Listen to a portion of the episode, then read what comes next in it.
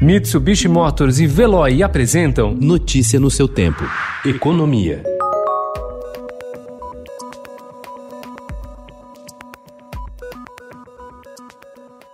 O presidente Jair Bolsonaro considerou insuficiente o valor médio de 247 reais mensais que foi proposto pela equipe econômica para os beneficiários do programa Renda Brasil, que é uma ampliação do Bolsa Família, uma das principais apostas do governo na área social. De acordo com fontes do Palácio do Planalto, a quantia a ser paga é um dos vários aspectos que serão reavaliados a pedido do presidente, que se reuniu ontem com o ministro da Economia, Paulo Guedes.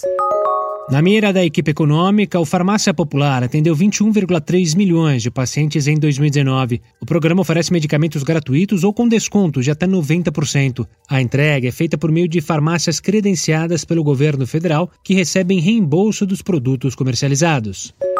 Dados divulgados ontem pelo Tesouro Nacional mostram que nove estados superaram em 2019 o limite imposto pela Lei de Responsabilidade Fiscal, com o pagamento de salários, que é de 60% da receita corrente líquida, incluindo os gastos com servidores ativos e aposentados. São eles: Rio Grande do Norte, Minas Gerais, Rio Grande do Sul, Tocantins, Rio de Janeiro, Acre, Mato Grosso, Mato Grosso do Sul e Paraíba.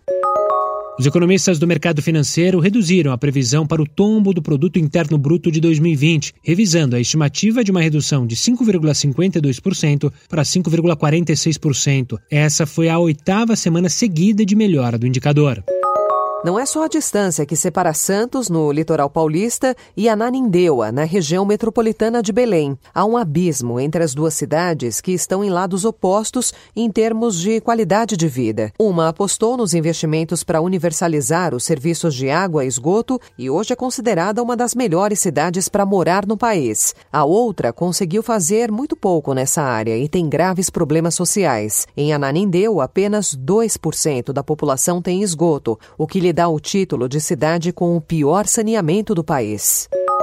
O presidente do Banco Central, Roberto Campos Neto, afirmou ontem que a economia brasileira precisa, neste momento de crise, de muito estímulo. Ao mesmo tempo, ele repetiu uma ideia contida em mensagem recente do BC, a de que também há uma limitação para a queda de juros no Brasil. Se a gente simplesmente começa é, a afrouxar o teto à medida que novos projetos, novos anseios é, venham a existir, a gente vai voltar para a nossa situação antiga, e é uma situação antiga onde leva a um equilíbrio de inflação alta e juros altos. Né? Notícia no seu tempo. Oferecimento: Mitsubishi Motors e Veloy. Se precisar sair, vá de Veloy e passe direto por pedágios e estacionamentos. Aproveite as 12 mensalidades grátis. Peça agora em veloy.com.br e receba seu adesivo em até 5 dias úteis. Veloy, piscou, passou.